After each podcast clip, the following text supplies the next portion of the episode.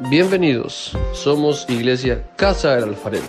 Recuerda que también puedes seguirnos por Instagram, Facebook y YouTube. Hoy tenemos un nuevo consejo de la palabra de Dios. Te invitamos a escucharla. Bueno, hoy vamos a hablar sobre la importancia de orar en familia. Los dos domingos anteriores estuvimos hablando sobre la importancia de compartir el Evangelio, la palabra de Dios. Ahora le bajó mucho. De compartir el Evangelio, de compartir eh, la palabra de Dios en familia, de reunirnos. Lo que, lo que quiero, lo que yo quiero es que ustedes, lo que quiero es que ustedes, este, ¿cómo se llama?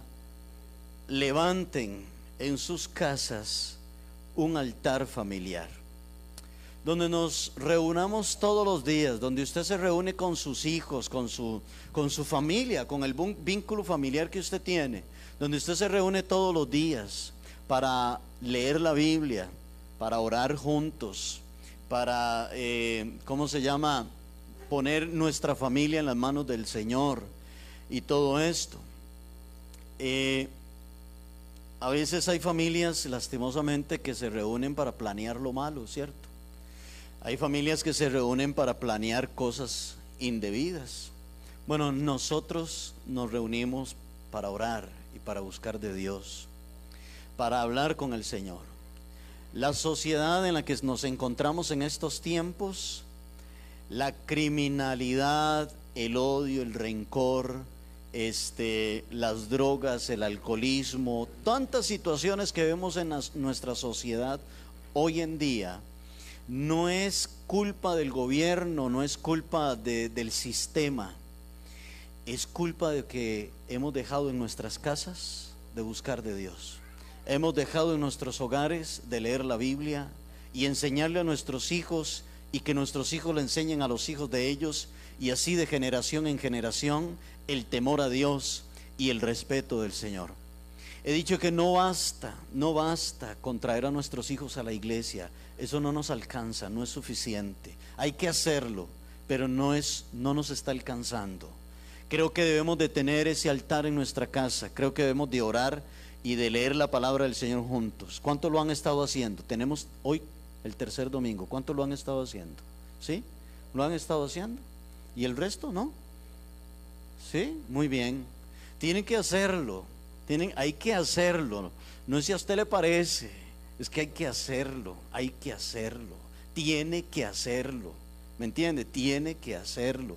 Por el bien de sus hijos, por el bien de, de sus generaciones, por el bien del futuro de sus hijos. Tiene que hacerlo. Usted no puede jugar con el futuro de sus hijos, usted no puede jugar con el futuro de sus generaciones. Con eso usted no puede jugar. Si quiere jugar, vaya, jueguese una mejenga o algo así, o no sé. Pero con sus hijos, con sus generaciones, con nuestros nietos, con eso no podemos nosotros jugar. ¿Estamos de acuerdo con esto? Hoy vamos a ver sobre la importancia de la oración, de orar en familia. Muy bien, entre las armas espirituales que Dios nos dejó, nos dejó la palabra, servir, el ayuno, pero entre estas armas que el Señor nos dejó, nos dejó la oración. Y la oración es sumamente poderosa, muy, muy importantes. Hombres como Elías, hombres como Daniel, hombres como Abraham, el mismo Señor Jesús, hombres como David, mujeres como Esther, mujeres como Ruth, mujeres como Débora, hombres y mujeres de la Biblia eran hombres de oración. Eran hombres que oraban. Daniel oraba tres veces al día. David también oraba tres veces al día. Jesús oraba todos los días. Dice la Biblia que cuando los discípulos se despertaban en la mañana ya Jesús ya no estaba ahí con ellos. Ya ellos sabían dónde estaba. El Señor andaba por allá, se retiraba por allá a orar, a buscar a Dios, a buscar la presencia del Señor. La oración es muy, muy importante. Usted no puede empezar el día sin orar. Tampoco puede terminar el día sin darle gracias a Dios por el día que le dio. ¿Me entienden esto? Así que en el, folleto, en el punto número uno, ustedes tienen esto. La oración es el método que Dios dejó para que tengamos comunión. Ponga la palabra comunión en la página uno ahí. Entonces, la oración es el método que Dios dejó para que tengamos comunión con Él. Ahora, desde el principio, desde el principio, Dios nos ha dejado claro que Él siempre ha querido tener una comunión con el ser humano que Él siempre ha querido tener una comunión con el hombre. Cuando Dios creó a Adán y Eva, Dios tenía comunión con ellos, hablaba con ellos y ellos hablaban con Dios. Y es esta relación que Dios siempre ha querido tener con nosotros. Por lo tanto, Dios lo creó a usted para lo primero. Si usted no sabe para qué fue que Dios lo creó, sepa esto. Dios lo creó a usted para que usted tenga comunión con Él. Para eso lo creó Dios a usted. Usted tiene ahí unas, ¿cómo se llama? Unos renglones para que usted anote también sus puntos que usted considere importantes. Pero escúcheme, para lo primero que Dios lo creó a usted fue para que usted tuviera comunión con Él, porque Dios quiere hablar con usted. Dios quiere hablar con usted y Dios quiere que usted hable con Él. Dios quiere que tengamos una linda comunión y una linda relación entre padres, entre nosotros, sus hijos y Él como nuestro Padre. Para eso lo creó Dios a usted. Y como decía Ronald ahora, entre todas las cosas que Dios creó, los animales del campo, las bestias del campo, las aves del cielo, las bestias marinas, todo lo que Dios creó, a ninguna de su creación le puso su imagen y su semejanza, solamente al ser humano. Nosotros los hombres, nosotros los seres humanos, somos los únicos que tenemos la imagen y lo que más nos asemejamos a Dios. Tenemos la imagen y la semejanza de Dios. Así que usted es muy especial para Dios. Usted y yo, su familia, nosotros somos muy importantes y muy especiales para el Señor. Cuando Dios creó los cielos y la tierra, cuando Dios terminó de crear todas las cosas, Dios dijo, ahora sí, hagamos al hombre a nuestra imagen y a nuestra semejanza. Y Dios nos creó para tener comunión con Él. Y no tener comunión con Dios es menospreciar lo que Dios ha hecho en nuestras vidas. Pero un día Adán y Eva pecaron. Un día Adán y Eva le fallaron al Señor. Y pecaron. Y esa comunión que había entre Dios y el hombre se rompió se rompió por causa del pecado. Y el pecado vino a poner una barrera entre la comunión de Dios y el hombre. Y Dios, de hecho, sacó a Adán y a Eva del huerto del Edén por causa de la desobediencia y por causa del pecado. Pero Dios tenía un plan para recuperar la comunión con el hombre otra vez. Y este plan de Dios fue enviar a su Hijo Jesucristo para que muriera por todos nosotros y restablecer por medio de Cristo nuestra comunión con el Padre.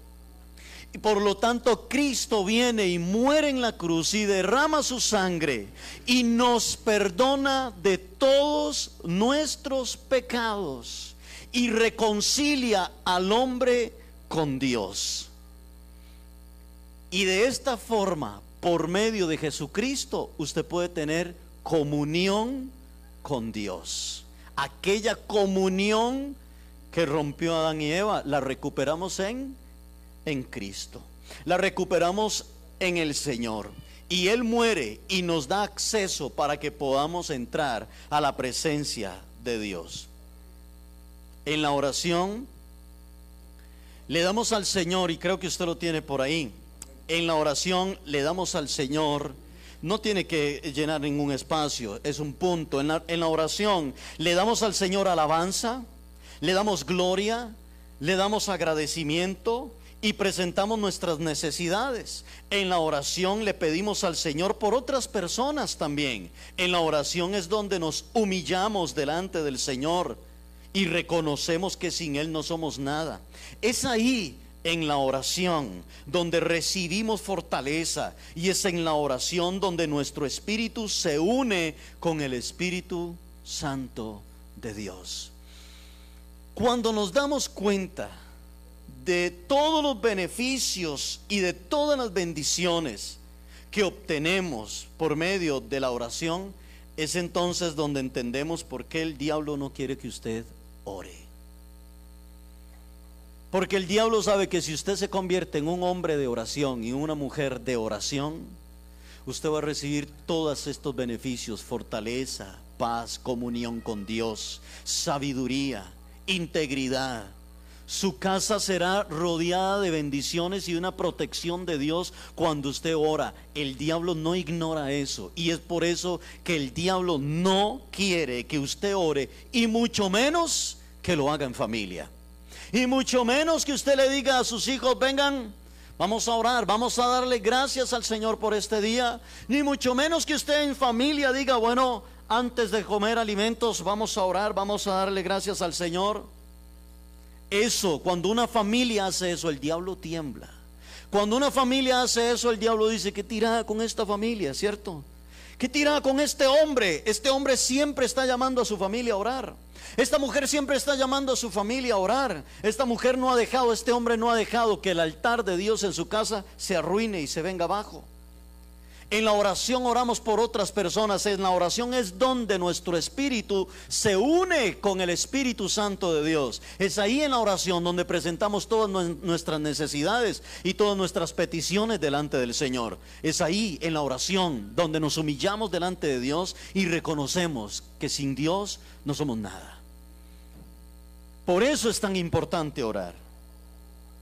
Ahora, hay algunas razones, y si el tiempo nos ayuda, vamos a ver tres razones por qué tenemos que orar en familia. Razón número uno, ahí usted la tiene, razón número uno, porque cada día recibimos misericordias de la mano de Dios para nuestra familia. Porque cada día recibimos misericordias. No tiene que rellenar espacios, espacios solo como cuatro. Pero mire, porque cada día recibimos misericordias de la mano de Dios para nuestras familias. ¿No es verdad eso? ¿No es cierto que usted recibe misericordias todos los días de Dios? ¿Cierto no? ¿No es verdad que Dios lo bendice a usted todos los días? Note lo que dice el Salmo 68, 19. El Salmo 68, 19 dice, bendito el Señor cada día. Dice, bendito el Señor, cada día nos colma de bendiciones, perdón, de beneficios, el Dios de nuestra salvación. Aquí tenemos una alabanza, dice el salmista David, bendito, nótelo aquí, dice, bendito el Señor, note, cada día, no dice de vez en cuando, sino que dice cuándo, y cada día son todos los días. No dice de vez en cuando, cuando Él se le ocurre, si Él le da la gana. No dice, cada día nos colma de beneficios. El Dios de nuestra, el Dios de nuestra salvación.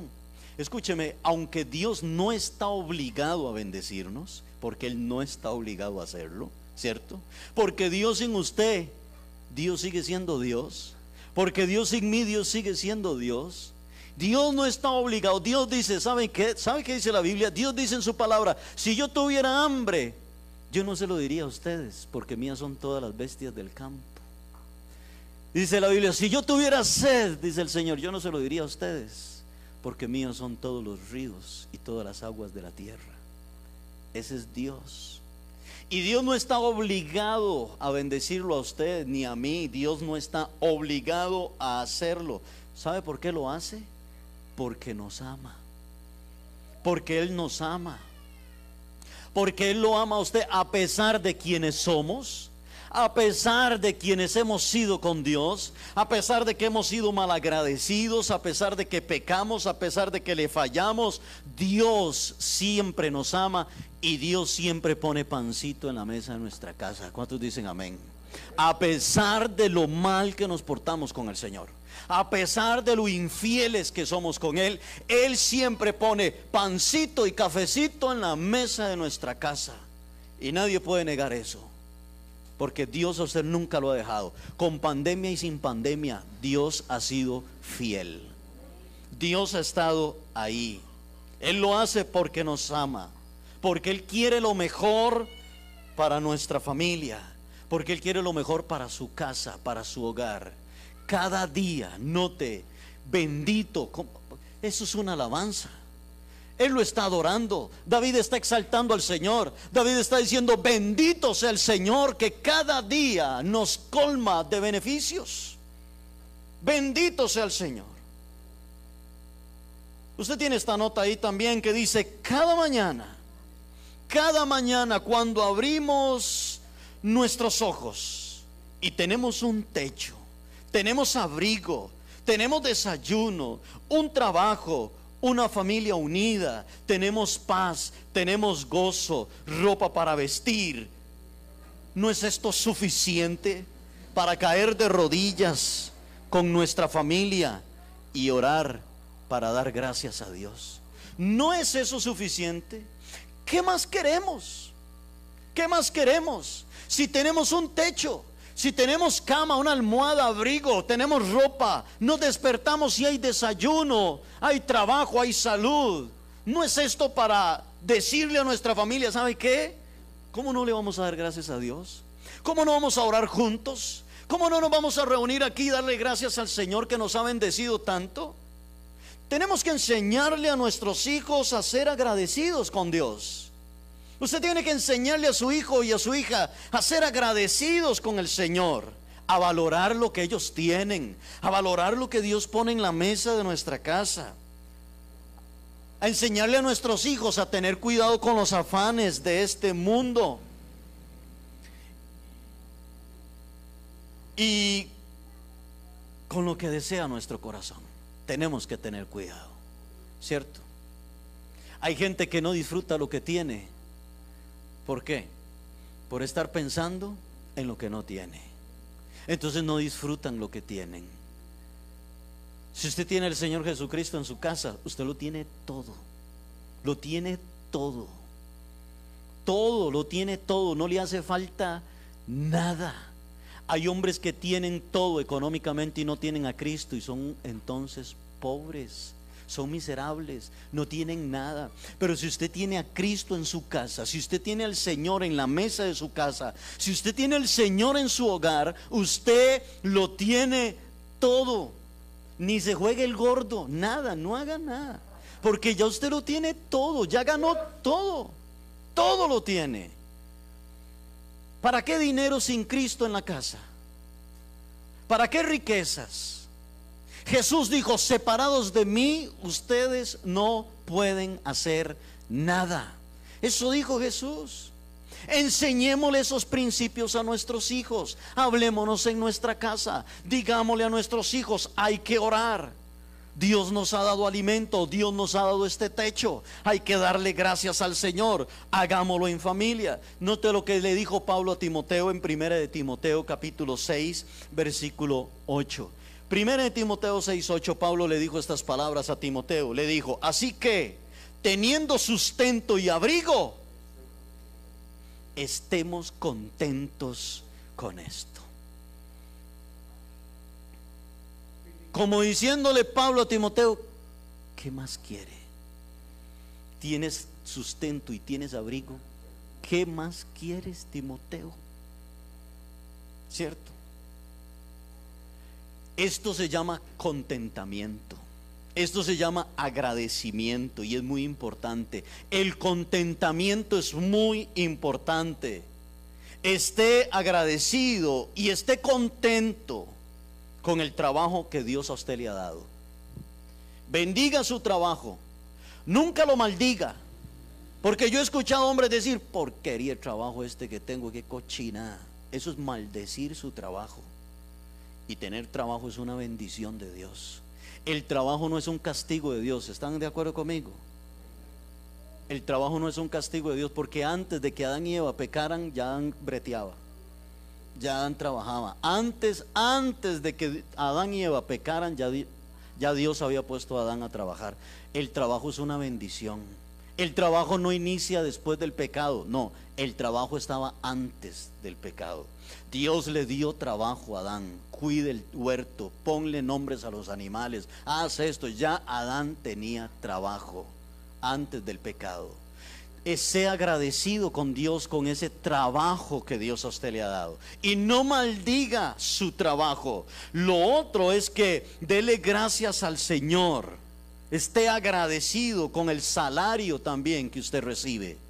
¿Me están escuchando? Y no maldiga su salario. No diga qué cochina de salario. No es que porquería lo que recibo por mes o por quincena o por semana. No es que cochina. No haga eso. No haga eso. Dios le está poniendo esa platita en la mano. Sea mucho, sea poquito. Pero si usted bendice esa platita que Dios pone en las manos suyas, Dios la hace mucho. Dios la hace mucho. Nunca haga eso. Sea agradecido con lo que Dios pone en sus manos. Sea agradecido con lo que Dios le da como trabajo. Sea agradecido con el Señor. Esté agradecido con Dios. ¿Estamos de acuerdo con esto? Dígale, Señor, gracias por este trabajo. Dígale, Señor, gracias porque con este trabajito llevo pancito a la mesa de mi casa. Señor, gracias, Señor, con esta platita que tú me has dado hoy, Señor. Muchas gracias. Qué bendición, Señor. Muchas gracias. Mire, sea siempre agradecido. Dice Pablo a Timoteo, así que teniendo sustento y abrigo, ¿qué dice? Estén estemos contentos con esto. ¿Cierto? Estemos contentos con esto. De gracias por el techo que tiene. Dígale a sus hijos, ¿están conmigo? Dígale a sus hijos, venga, vamos a dar gracias. ¿Cierto? Vamos a dar gracias. Démosle gracias a Dios por el trabajo que tiene papá. Démosle gracias a Dios por el trabajo que tiene mamá. Démosle gracias al Señor por esta comidita que tenemos hoy. Venga, démosle gracias al Señor. No sea usted un padre o una madre que se queja. Enséñele a sus hijos a dar gracias. ¿Están de acuerdo conmigo? Enseñémosle a nuestros hijos, enseñémosle a nuestros hijos a dar gracias a Dios.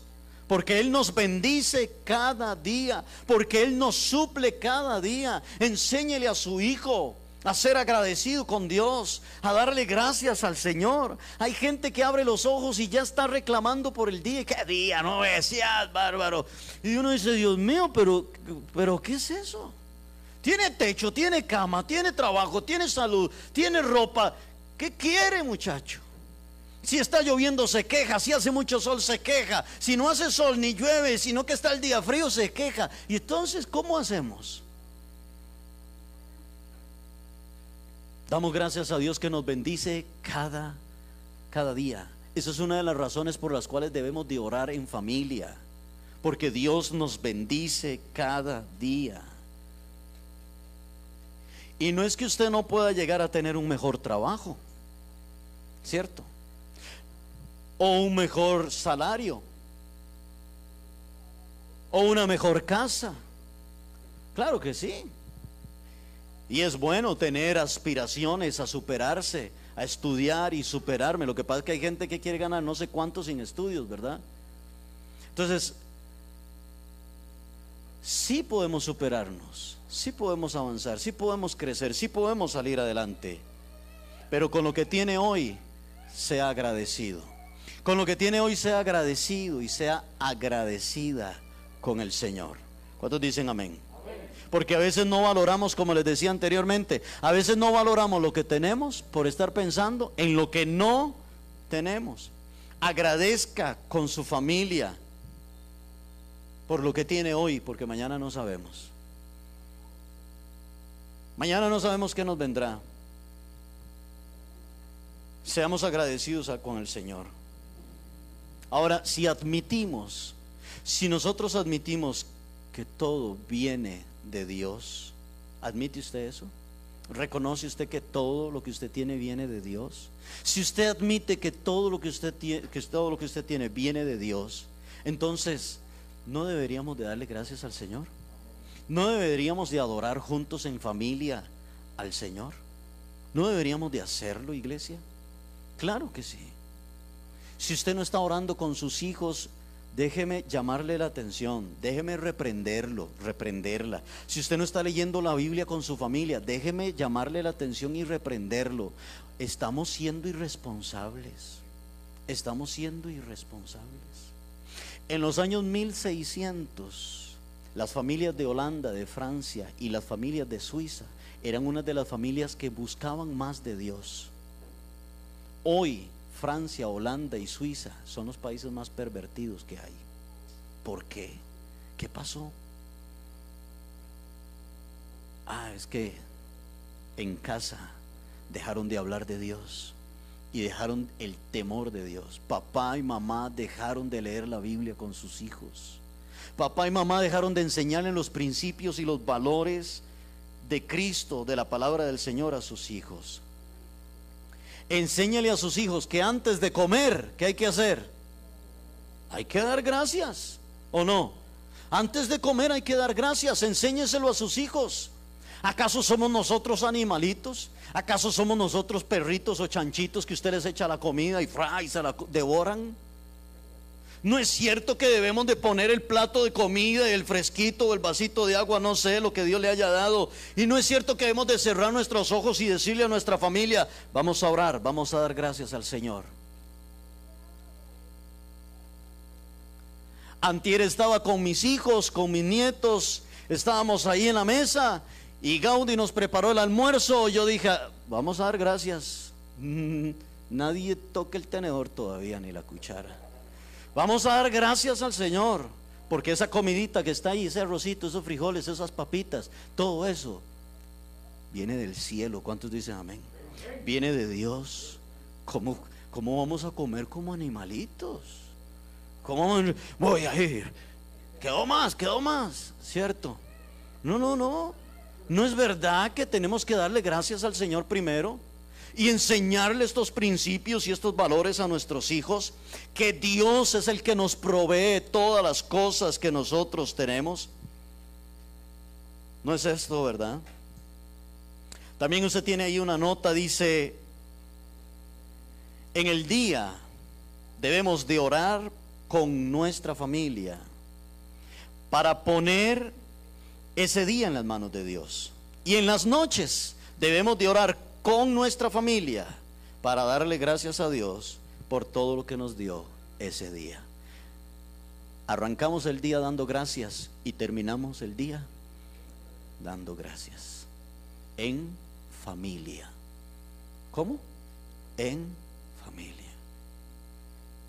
Dígale a su esposa, su esposa, venga, sus hijos, venga papá, venga abuelito, vengan. Hoy Dios nos bendijo. ¿Cuántos dicen amén? Hoy Dios nos, hoy Dios nos proveyó. Hoy Dios fue bueno. ¿Cierto? Vengan, vamos a orar. Aleluya. Esa es una de las razones por las cuales debemos de orar en familia. La razón número dos, ¿por qué debemos de orar en familia? Es porque debemos orar a diario con nuestra familia porque hay pecados que se cometen en la familia. ¿Cierto? Porque hay pecados que cometemos. Porque todos los miembros de la familia pecan. Papá peca, mamá peca, los hijos, abuelito, abuelita. Porque todos en la familia pecamos y le hemos fallado al Señor. Y por esta razón también debemos de orar juntos en familia y pedirle todos perdón a Dios por los pecados que hemos cometido. En el punto 2, ahí usted tiene un espacio, dos espacios para rellenar. Dice, debemos enseñarle a nuestros hijos que todos somos pecadores. Debemos de enseñarle a nuestros hijos que todos somos pecadores. Que de una o de otra manera le hemos fallado al Señor.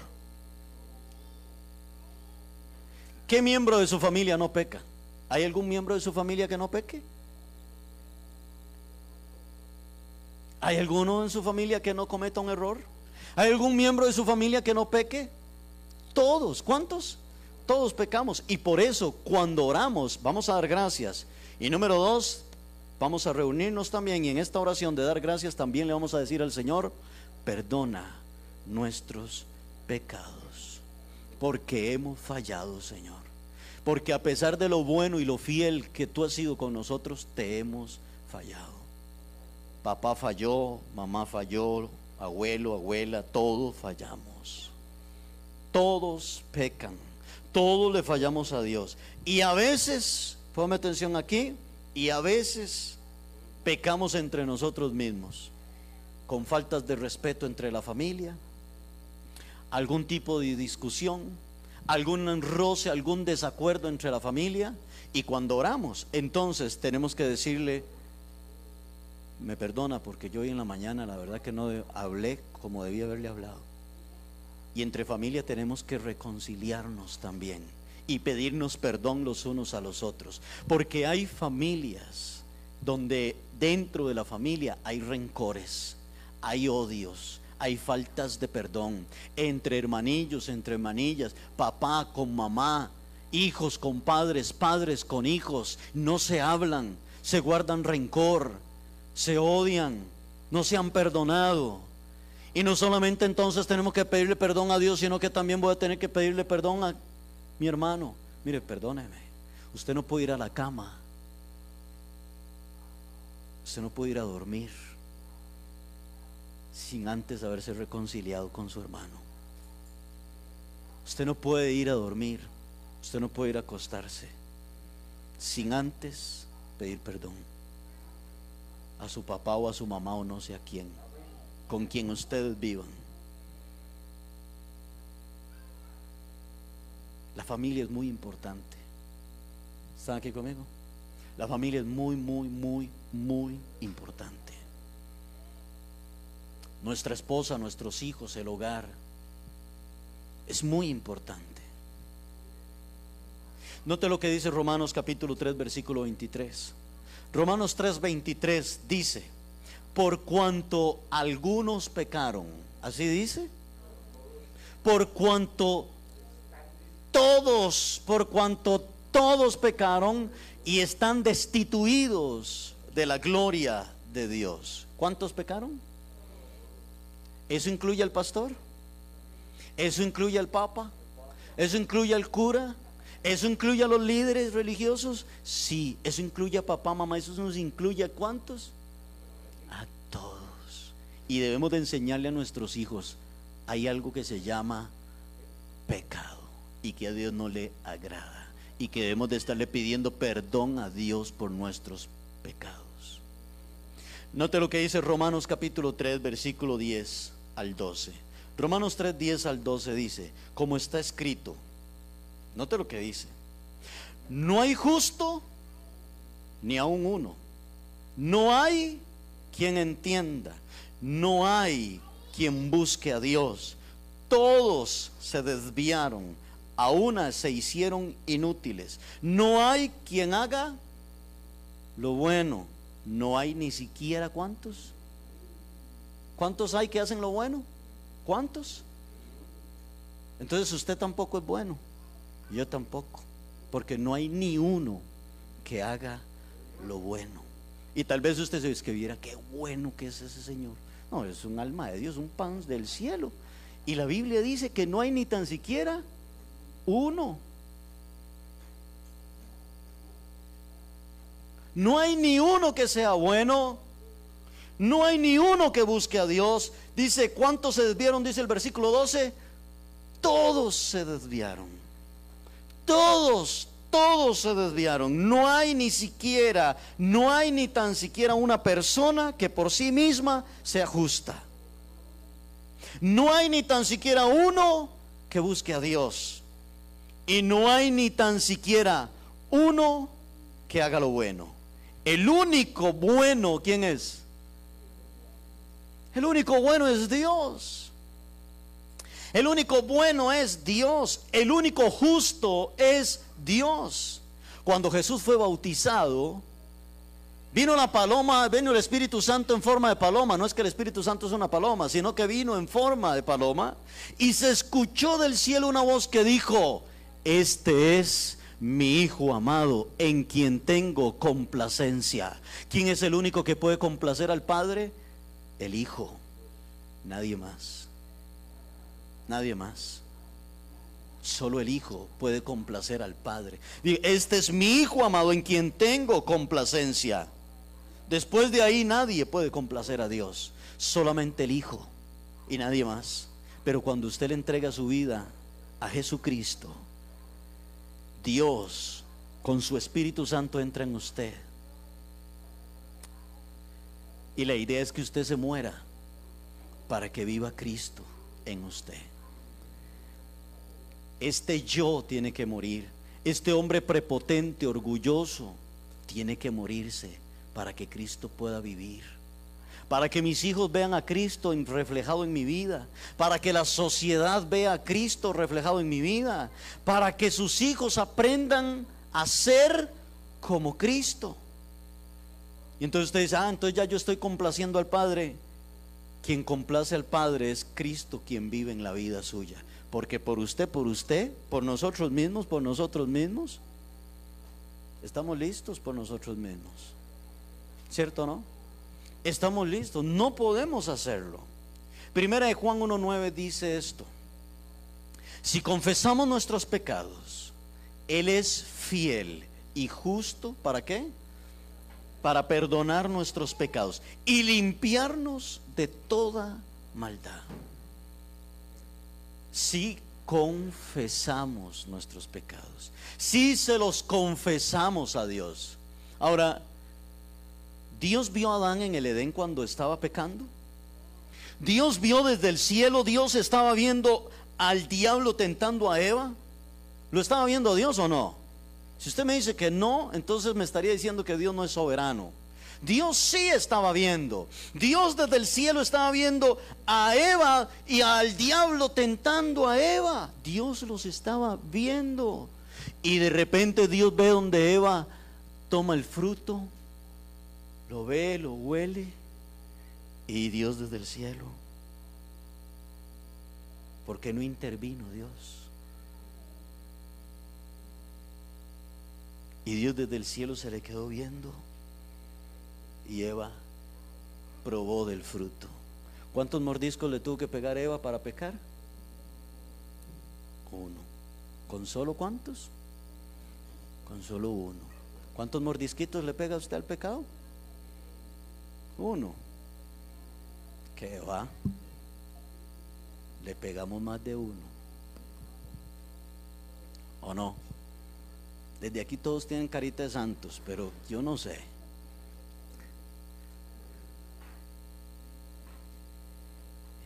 Y Eva comió. Y luego Adán comió. Ah, ¿por qué no intervino Dios? Perdón, no les contesté. ¿Por qué Dios no llegó a intervenir aquello? Ya Dios les había dicho a ellos. Ya Dios les había dicho, mire, de aquel árbol no tienen que comer de su fruto, ¿cierto? Ya yo les dije. Y aquí Dios los dejó en su libre albedrío. Y Dios dijo, ya yo les dije, ¿cierto? no deben de comer. ¿Cuántos de ustedes saben qué es bueno y qué es malo? ¿Cuántos de nosotros? Ya usted sabe cuál es su mano derecha y cuál es su mano izquierda. Ya usted sabe lo que es bueno y lo que es malo. Lo que agrada a Dios y lo que desagrada al Señor. Ya usted lo sabe. Hay algo que Dios puso en nosotros que se llama conciencia.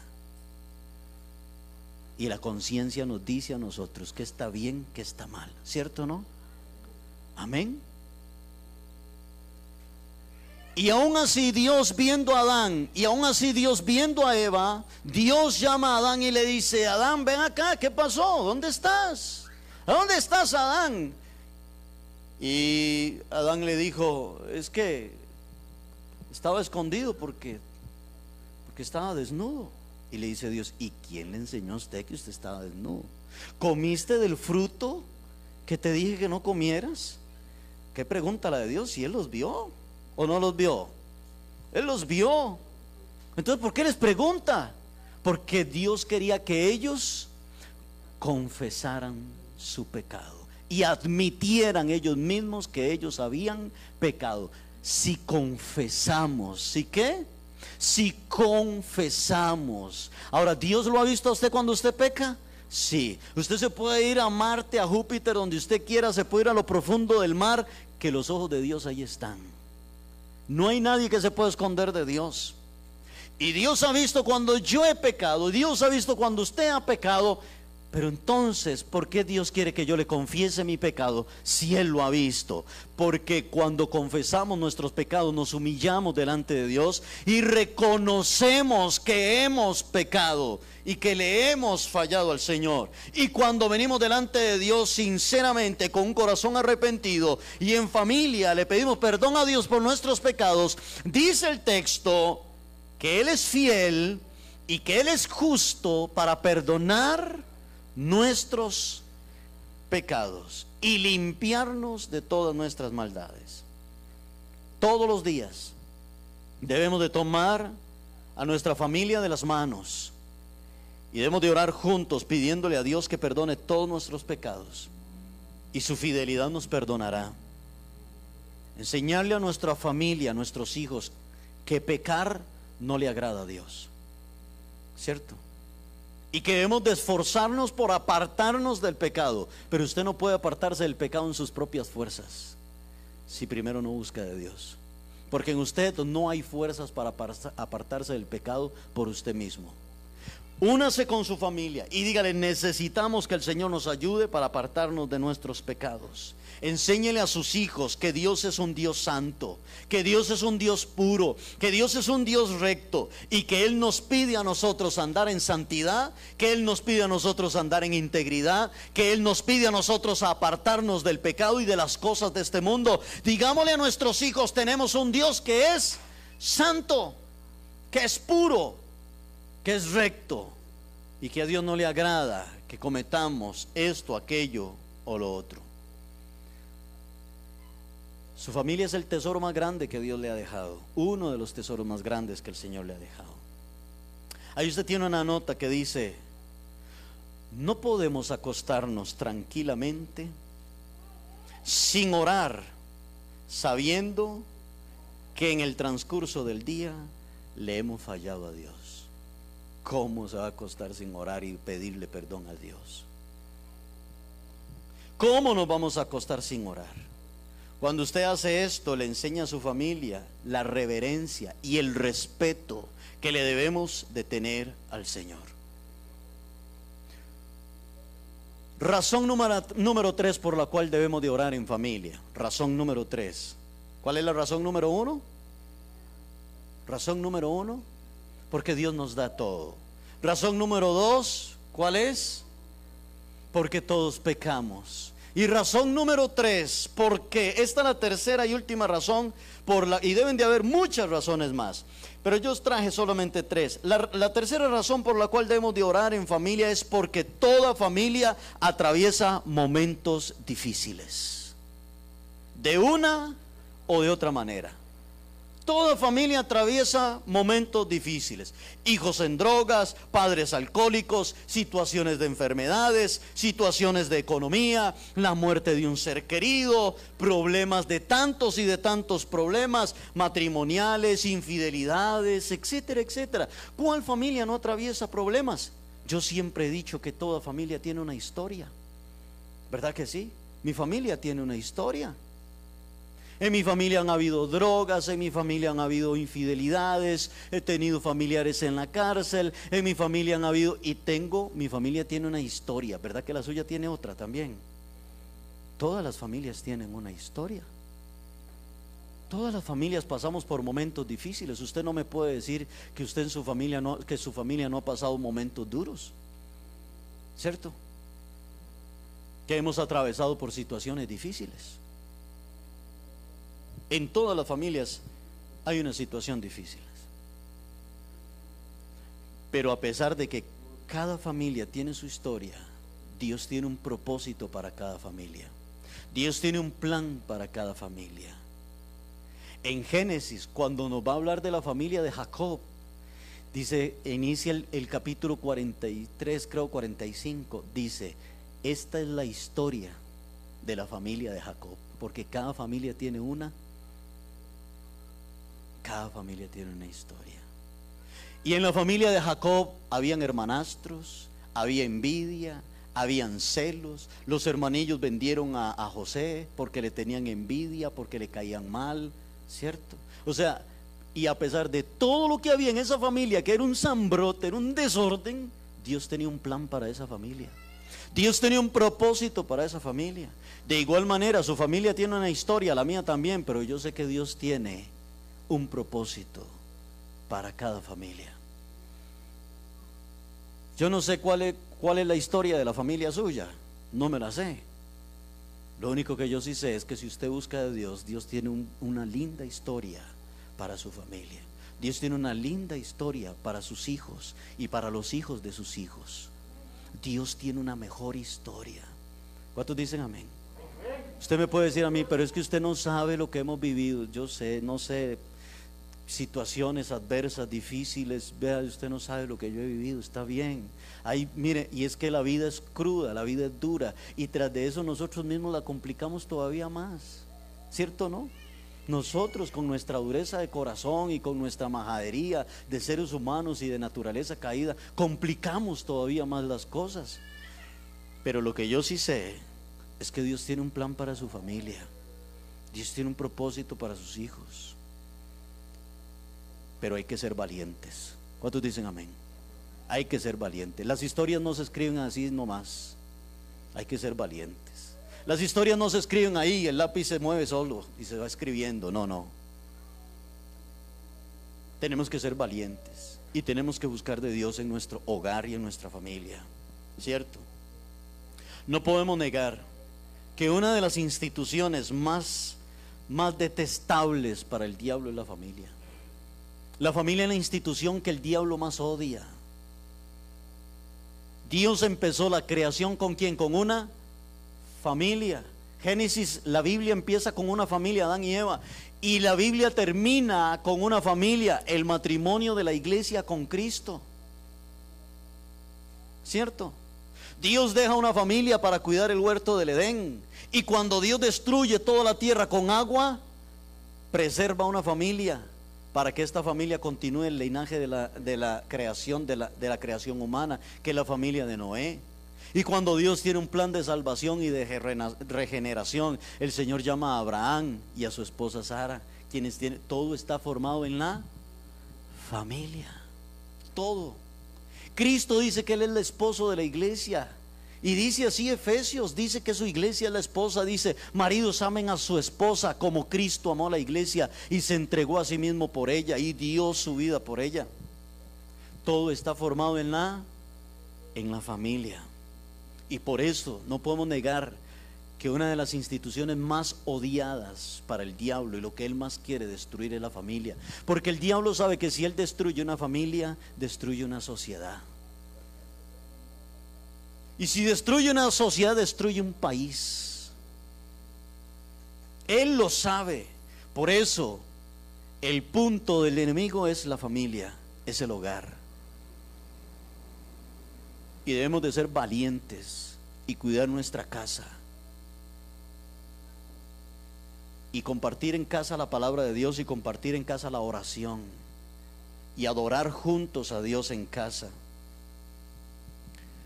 Cuando usted ora con su familia, es como que si usted estuviera haciendo una cerca alrededor de sus hijos y alrededor de su casa, alrededor de su familia, alrededor de su matrimonio. ¿Cuáles son las peticiones de su familia? ¿Qué luchas está pasando su familia? ¿Qué pruebas está pasando su familia? ¿Cuáles son las peticiones de su familia? Si usted hoy alguien le dijera, escríbame, ¿qué le gustaría que estemos orando por su familia? ¿Qué nos escribiría usted? ¿Qué apuntaría usted allí?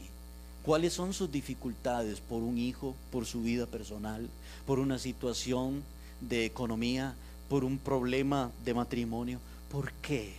¿Cuál es la petición de su familia? ¿Cuántas luchas y cuántas pruebas están atravesando la familia? Su familia.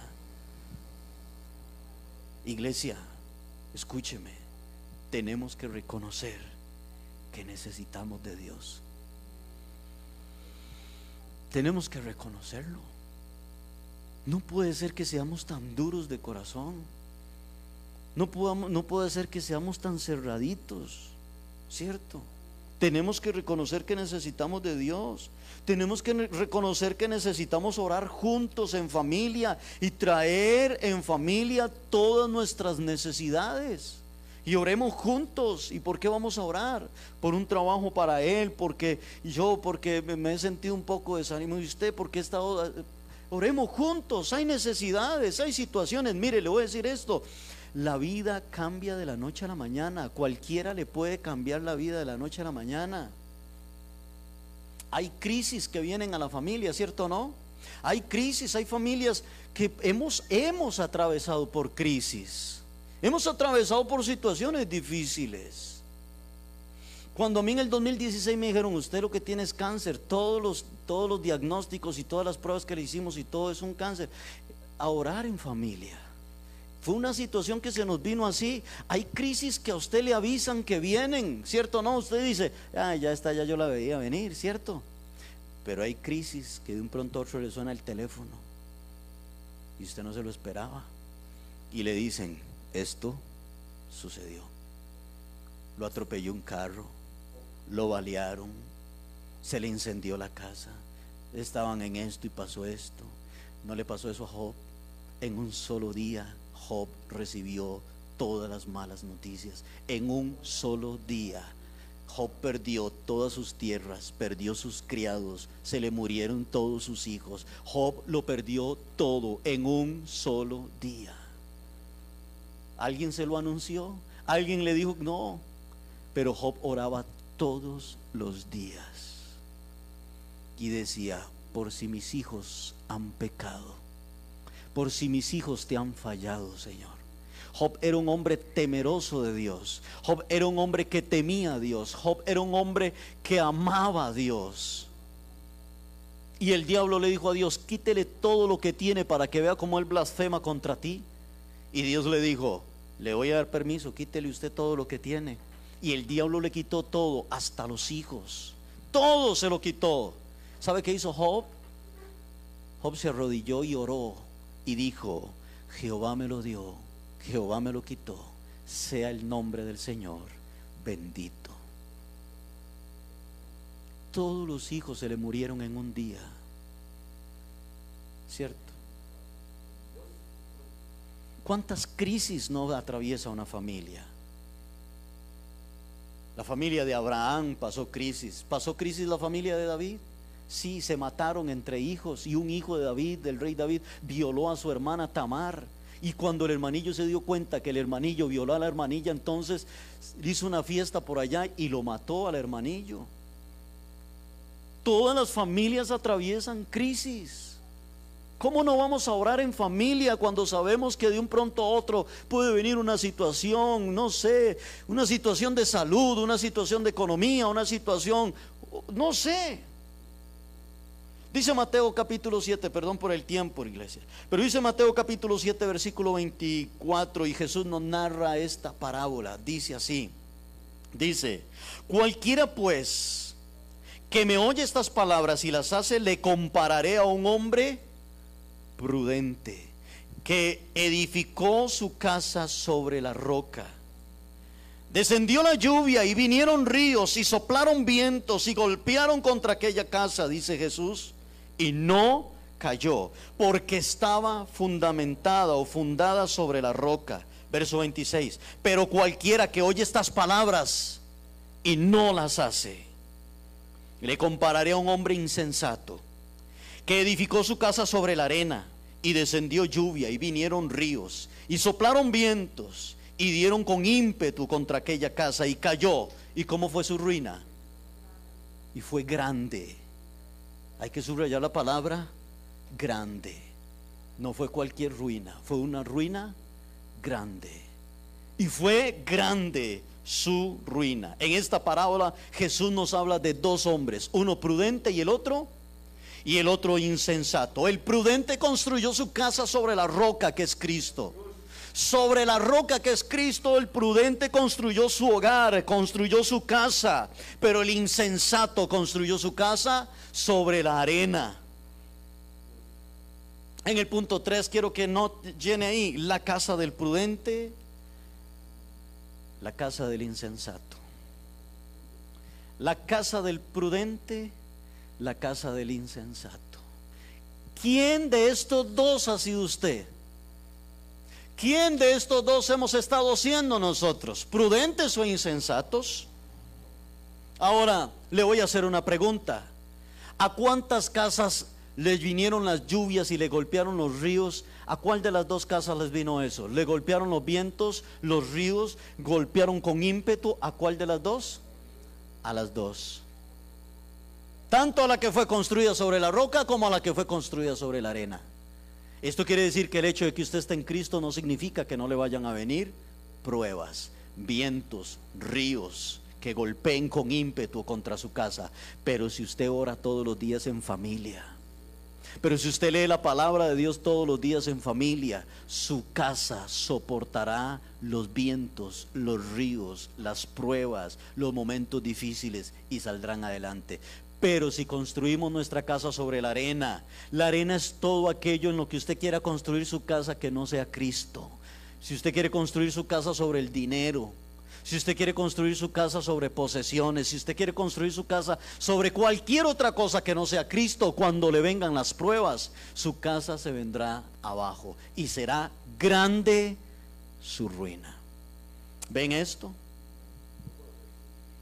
La pregunta entonces es, ¿quién he estado siendo? ¿He estado siendo el prudente o he estado siendo el insensato?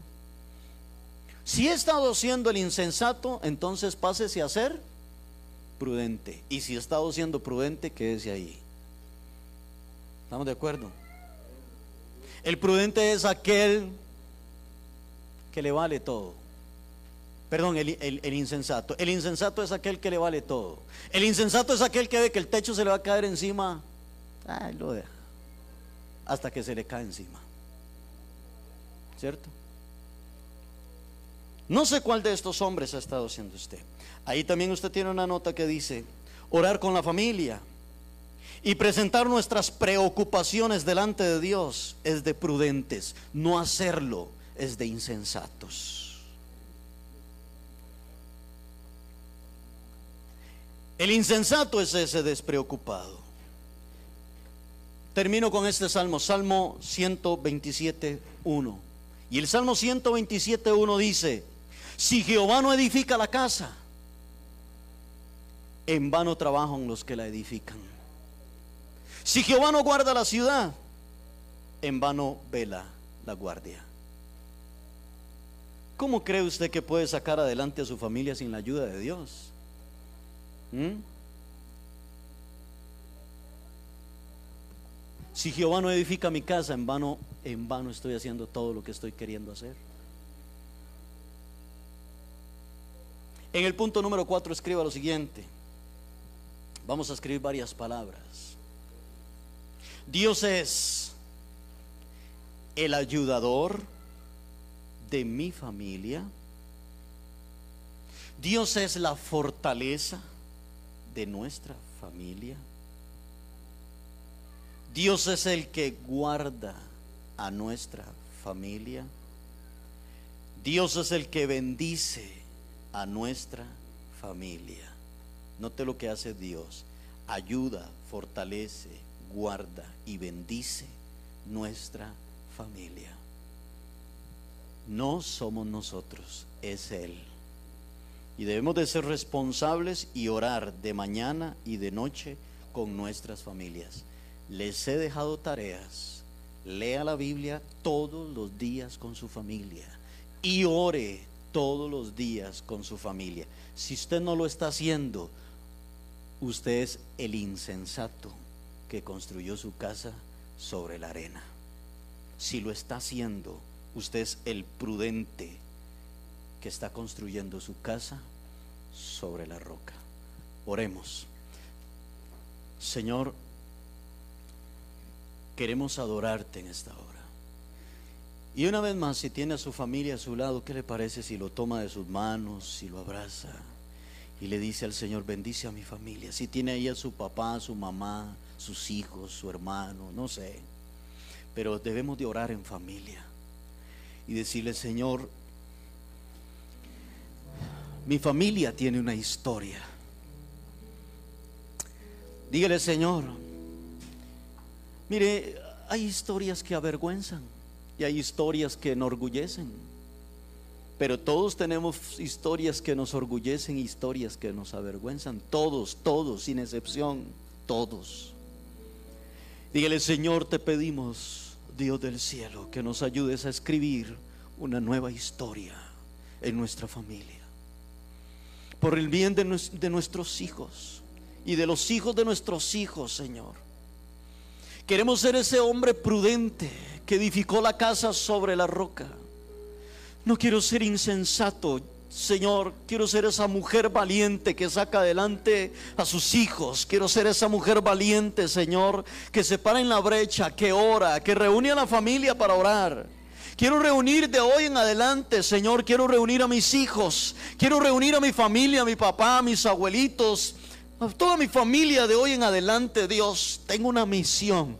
Y hasta el día que yo me muera, Señor, dejaré, Señor, de realizar esta misión. Mientras esté con vida, seguiré adelante y reuniré a mi familia para leer la palabra. Reuniré, Señor, a mi familia para orar. Seré yo el que tome la iniciativa, Dios. Si nadie toma la iniciativa, hágalo usted. Y Señor, yo lo voy a hacer. Yo voy a tomar esa iniciativa, Dios. Que mi familia se reúna, Señor, en el nombre de Jesús. Hemos pasado por luchas. Hemos pasado por pruebas, dígale a Dios. Hemos pasado por momentos difíciles, Señor. Pero yo quiero que tú nos fortalezcas. Yo quiero, Señor, que tú nos ayudes. Hemos pecado como familia. Te hemos fallado, Señor. Pero dice tu palabra que si confesamos nuestros pecados, Dios es fiel y justo para perdonar todos nuestros pecados. Perdona los pecados de mi familia, Señor. Pecados, Señor, de alcoholismo, de droga, pecados de adulterio, de fornicación, pecados de envidia, de celos, de rencores que han habido en mi familia. Dígale, Señor, perdónanos. En el nombre de Jesús, amado Dios. Gracias. Porque a pesar de todo, Señor, has puesto alimento todos los días. Nunca nos has fallado. Tú has sido fiel. Dígale, Señor, tú siempre has puesto alimento en la mesa de mi casa. Me has dado ropa para vestir. Calzado, Señor, me has dado un techo, me has dado cama, abrigo, nos has dado todo cuanto hemos necesitado. Teniendo abrigo y sustento, estemos contentos Señor, queremos ser agradecidos. Queremos ser una familia agradecida. Queremos ser una familia, Señor, que está agradecida con todo lo que nos has dado, Dios del cielo. Señor, no queremos bajar la guardia. Queremos mantener la guardia arriba siempre y pelear esta batalla por mi familia y pelear esta batalla, Señor, por mi casa. En el nombre de Jesús, amado Dios, te lo pedimos, Señor. ¿Qué le parece si ponemos esta semana en las manos de Dios? Oremos, Padre, en el nombre de Jesús. Ponemos esta semana que viene en tus manos, Señor. Bendícenos, Dios, en esta semana. Líbranos de todo mal, guárdanos de todo peligro esta semana, Dios. Bendícenos en el trabajo, bendícenos en nuestra casa. Señor, que esta semana yo pueda ser de bendición para alguien. Dígale a Dios. Que esta semana yo pueda bendecir a mi prójimo. Que esta semana, Señor, yo pueda hablarle a alguien de ti, Señor. Bendícenos, guárdanos en esta semana. La ponemos en tus manos. En el nombre de Jesús. Esta semana quiero ser un buen hombre, una buena mujer. Quiero ser un buen joven, dígale al Señor. En el nombre de Jesús. Para la gloria y alabanza de tu nombre, Dios. Gracias por tu palabra, Señor. Gracias, Dios. En el nombre de Cristo Jesús, te adoramos, Señor. Amén. Y amén. Gracias, Dios del cielo. Te adoramos, Señor Jesús. Gracias, Señor. Cuando venimos a la iglesia y venimos a escuchar el mensaje, Dice Santiago que no debemos de ser solamente oidores, sino que también tenemos que ser hacedores de la palabra. Yo creo que tiene mucha tarea por delante para hacer. ¿Estamos de acuerdo? Que Dios los bendiga a todos. Nos vemos el martes a las 7 de la noche. Venga a orar, venga a orar. Dios los bendiga.